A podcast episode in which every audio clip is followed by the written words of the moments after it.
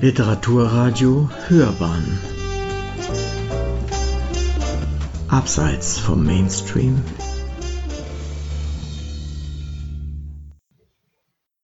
Literaturkritik.de Ein störrischer Agnostiker Franz Obel erzählt in Einsteins Hirn die Lebensgeschichte von Thomas Hardy, dem Pathologen Einsteins.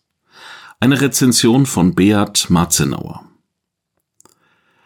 Albert Einstein, das Genie des Jahrhunderts, stirbt am 18. April 1955 im Regionalspital von Princeton, New Jersey. Fachgerecht nimmt der Pathologe Thomas Harvey eine Obduktion vor, um die exakte Todesursache zu bestimmen. Er kommt schnell zum Befund. Riss in der Aorta. Eine alte Geschichte, die vor neun Jahren geflickt wurde, so gut wie es damals eben möglich war. Doch nicht deshalb ist Thomas Harvey mein Mann, wie Franz Obels Erzähler eingangs bemerkt. Er mit Namen Sam Shepard ist als Agent des FBI auf Harvey angesetzt, weil dieser Einsteins Hirn gestohlen hat. Wobei gestohlen vielleicht etwas übertrieben klingt. Gegen Einsteins ausdrücklichen Willen hat Harvey bloß der Leiche das Hirn entnommen, um es aufzubewahren, zu sezieren, zu untersuchen oder weiß der Kuckuck wozu, denn er kennt sich weder in Physik noch in Hirnforschung besonders aus. Der einfache Schnitt mit dem Skalpell sollte sich aber gerade auch deshalb als Einschnitt im übertragenen Sinn erweisen. Thomas Harvey, der unauffällige Pathologe und harmlose Familienvater, der Quäker mit der Waage im Sternzeichen, wird bald erfahren, dass dieses Hirn von ihm Besitz ergreifen, ihn durchdringen und in die Tiefe reißen wird. Davon erzählt Einsteins Hirn. Franz Obels Bücher sind immer wieder von neuem eine Gratwanderung zwischen frei nach Grabbes Theaterstück, Scherz, Satire, Ironie und tieferer Bedeutung. Das gilt auch für dieses Buch. Wie schon in den letzten zwei Romanen, Das Floß der Medusa und die Eroberung Amerikas, greift er abermals eine wirkliche Begebenheit auf, um ihr auf für ihn typische Weise einen fantastischen Drall zu verleihen. Tatsächlich bestätigt ein kurzer Wikipedia-Eintrag die Existenz von Thomas Harvey 1912 bis 2007. Demzufolge ist dessen Leben nach der besagten Obduktion ins Trudeln geraten. Er reiste jahrelang mit dem Hirn herum, bis er es 1997 wieder nach Princeton zurückbrachte. Doch ist diese Realität auch die Wahrheit? Franz Obel interessiert sich weniger für diese groben Lebenslinien als für die skurrilen Anekdoten und die dunklen Ecken der Historiographie, getreu dem vorangestellten Motto von Ken Casey Es ist jedoch die Wahrheit, auch wenn es gar nicht passiert ist. Die Frage nach der Wahrheit ist seit je ein wunderbares Stimulans fürs literarische Schreiben und zugleich für die Leserschaft. Kein Buch verblüfft mehr als jenes, das spannend, unterhaltend und dennoch wirklich wahr ist. Mit Hilfe des Beschatters Sam Shepard, einem notabene notorisch unzuverlässigen Erzähler, der seinen Auftrag meist aus der Ferne als Engel erledigt, folgt der Roman den verflixten Windungen, die Harveys Leben in steter Begleitung von Einsteins Hirn nimmt. Jobverlust, Scheidung, Liebschaften, neue Ehe, Wohnortswechsel, neue schäbige Jobs beschreiben den Weg, den Franz Obel mit einer Mischung aus Burleske und Ernst, angerührt mit Metaphern und intertextuellen Verweisen, stimmig erzählt. Trotz präzisen Beschreibungen und vertieften Recherchen über die beiden Protagonisten, welche Franz Obel unter anderem zu alten Freunden Harveys geführt haben, geht es ihm nicht um historische Exaktheit. Davon zeugen allein schon die Wortspiele, die trotz des amerikanischen Umfelds nur auf Deutsch funktionieren.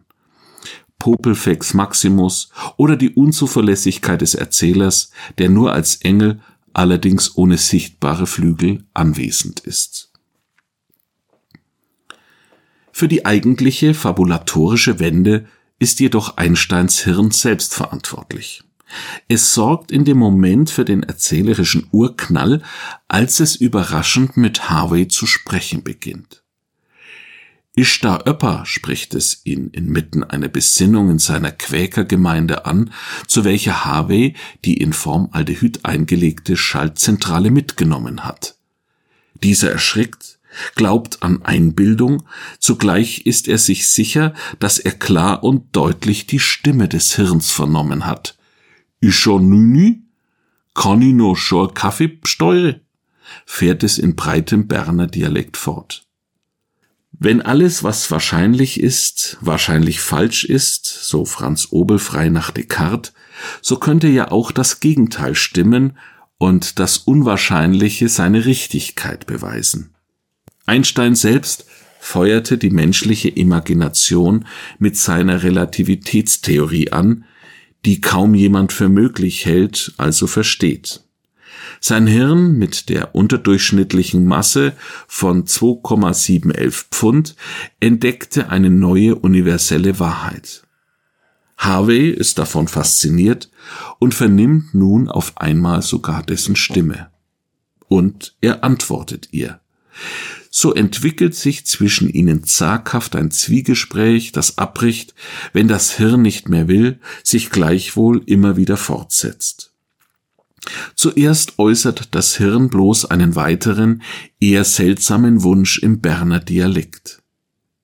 I wot e Frau. Darin klingt noch der notorische Schwerenöter nach, als der sich Einstein hier erweist. Doch bald schon geht es in gepflegter Hochsprache ums kosmische Ganze, um das letztgültig Wahre und Wirkliche. Das ist die Drehtür ihrer Diskussionen. Gegenüber dem gläubigen Quäker Harvey gibt sich Einsteins Hirn als störrischer, agnostischer Geist zu erkennen. Die Frage ist, ob Gott an mich glaubt. Ich verehre die Schönheit der Naturgesetze und die Harmonien in Mozarts Streichquartetten. Aus dem selbstbewusst vorgetragenen Bekenntnis glaubt Harvey trotz allem etwas Unerlöstes herauszuhören, weshalb er immer wieder Gott ins Spiel bringt. Doch alle Versuche, das Hirn zu erlösen, fruchten nichts. Ja mehr noch verspottet dieses den Gottesglauben als Weg des geringsten Widerstands. Harvey aber bewahrt sein Vertrauen in die höhere Macht, auch wenn ihm das Schicksal mit zunehmendem Alter immer miesere Jobs und größere Plagen auferlegt. Wenn man etwas untersucht, verändert die Beobachtung den Gegenstand. Das Unschärfeprinzip beschreibt Franz Obel in Einsteins Hirn mit Hinweis auf Heisenberg das literarische Prinzip, das den Wahrheitscharakter seiner Erzählung tangiert. Unter seinem Blick verwandelt sich die reale Biografie von Thomas Harvey und erhält im Licht der literarischen Beobachtung eine tragikomische Färbung. Alles mag wahr und gleichwohl erfunden sein.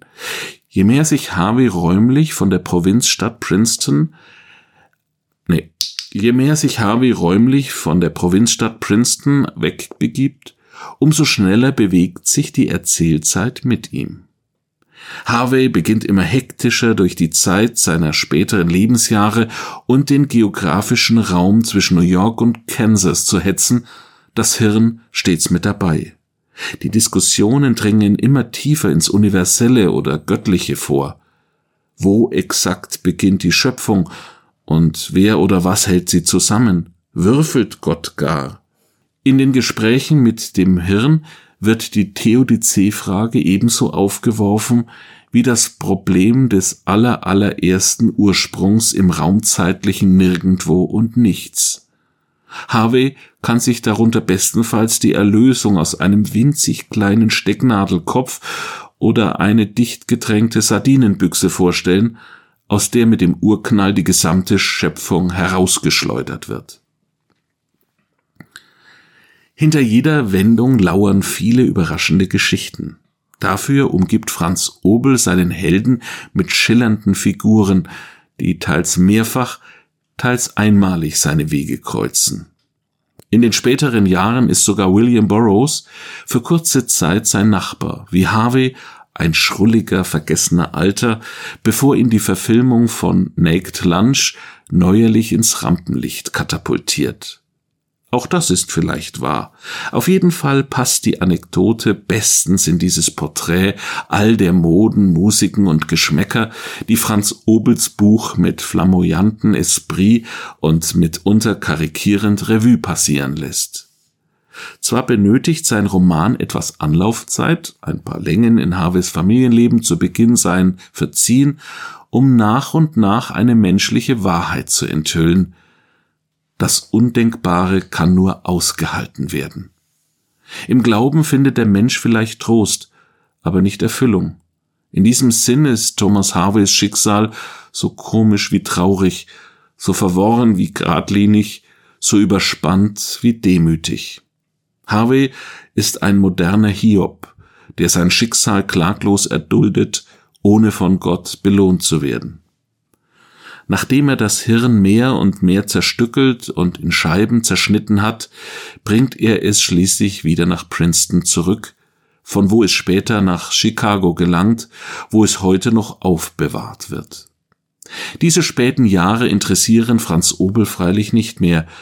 Es gibt darüber bereits einige Bücher.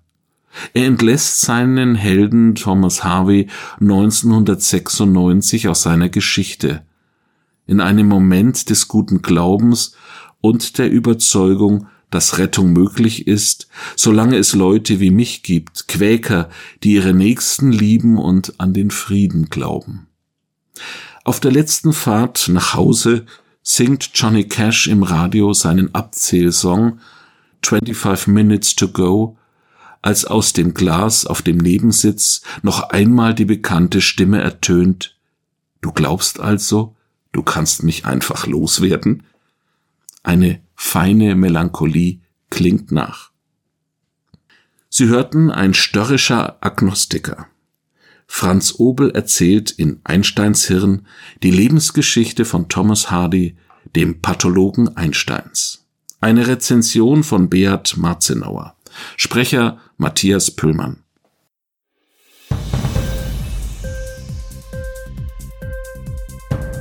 Dir die Sendung gefallen? Literatur pur, ja, das sind wir. Natürlich auch als Podcast. Hier kannst du unsere Podcasts hören. Anchor, Spotify, Apple Podcast, iTunes, Google Podcasts, radio.de und viele andere mehr.